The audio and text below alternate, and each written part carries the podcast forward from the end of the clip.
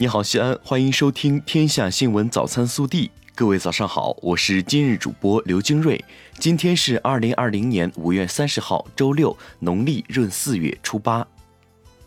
首先来看今日要闻。中共中央政治局五月二十九号下午就切实实施民法典举行第二十次集体学习。中共中央总书记习近平在主持学习时强调。民法典在中国特色社会主义法律体系中具有重要地位，是一部固根本、稳预期、立长远的基础性法律。全党要切实推动民法典实施，以更好推进全面依法治国，建设社会主义法治国家，更好保障人民权益。在第四个全国科技工作者日到来之际，中共中央总书记、国家主席、中央军委主席习近平五月二十九号给袁隆平、钟南山、叶培建等二十五位科技工作者代表回信，向他们并向全国科技工作者致以诚挚的问候。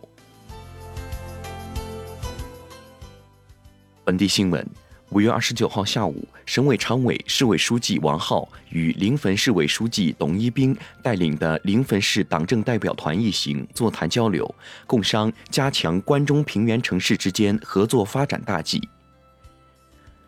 五月二十九号，记者从西安市推进老旧小区改造工作新闻发布会上获悉，今年全市计划改造老旧小区一千一百个，一千九百万平方米。目前已开工改造九百二十一个小区，一千六百五十一点九万平方米，惠及群众十八万余户，占目标任务量的百分之八十六点九。各项工作均按既定计划稳步推进。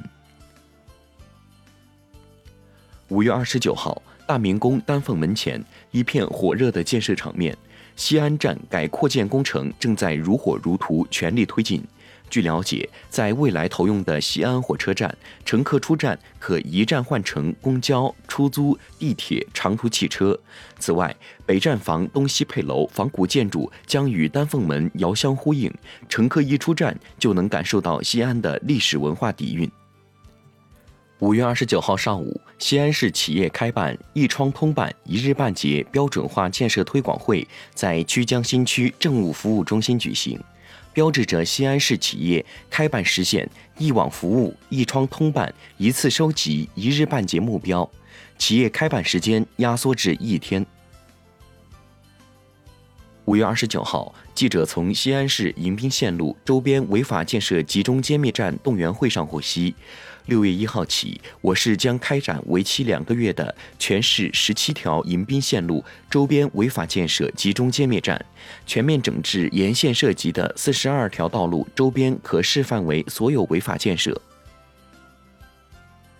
记者昨日获悉，高新区将建全市首条有轨电车线路。这一全长约十七点四公里的线路将连接高新区软件新城和城市客厅两大重点区域。在西安国际港务区广场南路以北、灞梗路以西，陕西师范大学鹿港小学新建项目工地正在施工。据了解，学校六月底交付，总投资约二点七亿元，占地近四十亩，规划四十八个教学班，可容纳学生两千一百六十名。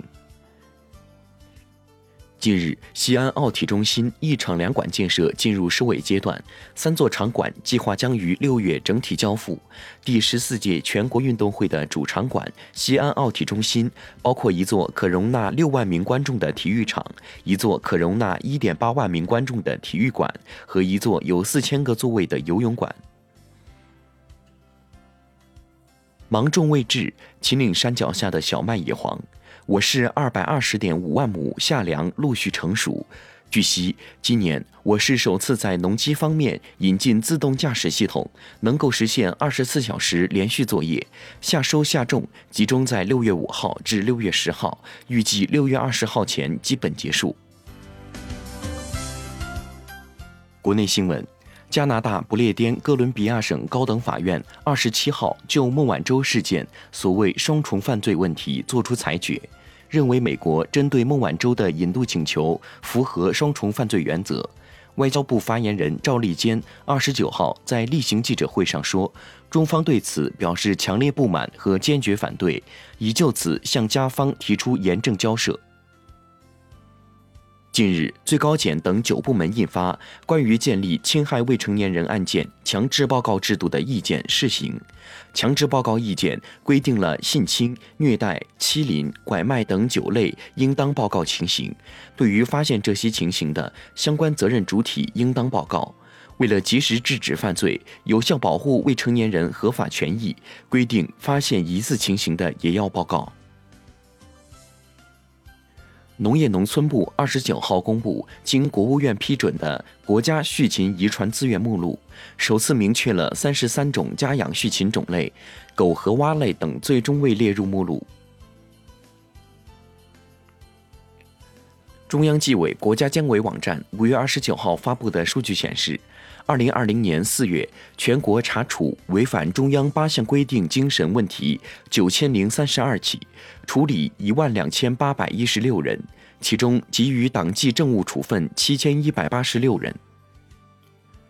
国家税务总局网站二十九号发布公告称，二零二零年五月一号至二零二零年十二月三十一号，小型微利企业和个体工商户在二零二零年剩余申报期按规定办理预缴申报和个人所得税经营所得纳税申报后，可以暂缓缴纳当期的企业所得税和个人所得税，延期至二零二一年首个申报期内一并缴纳。教育部考试中心二十九号发布关于二零二零年上半年全国大学英语四六级考试延期举行的公告。公告称，原定于二零二零年六月十三号举行的全国大学英语四六级考试延期，并分两次举行，考试日期分别为七月十一号和九月十九号。记者二十九号从中华全国妇女联合会获悉。日前，全国妇联作出决定，追授在抗疫一线连续奋战不幸逝世的梁晓霞全国三八红旗手称号。梁晓霞生前系广西南宁市第六人民医院内医科护士，于二零二零年二月二十一号作为广西第七批援鄂医疗队员抵达武汉。二月二十八号上午，梁晓霞在隔离病区工作时突然晕倒在抗疫一线，经全力抢救无效，于五月二十六号不幸逝世，年仅二十八岁。近日，艺人童卓在直播中自称将往届生身份改为应届生参加高考，引发舆论关注。二十九号晚，其在微博发布手写道歉信，称十分羞愧，已向中戏申请撤销学籍学历，并愿意承担由此带来的一切后果。教育部当晚回应，已要求山西省教育厅有关高校和中学开展调查。教育部表示，对弄虚作假等违规行为零容忍，此事虽时隔多年，但会坚决追查到底。云南省应急管理厅通报：五月二十九号十一时十分，普洱市墨江县四南江水电站发生疑似爆炸事故。截至五月二十九号十七时，事故共造成六人死亡、五人受伤，伤者暂无生命危险。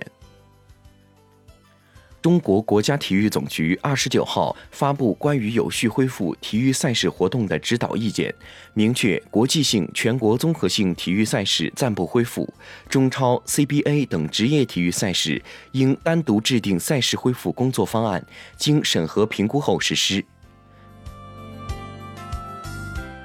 以上就是今天早新闻的全部内容，更多精彩内容请持续锁定我们的官方微信，明天不见不散。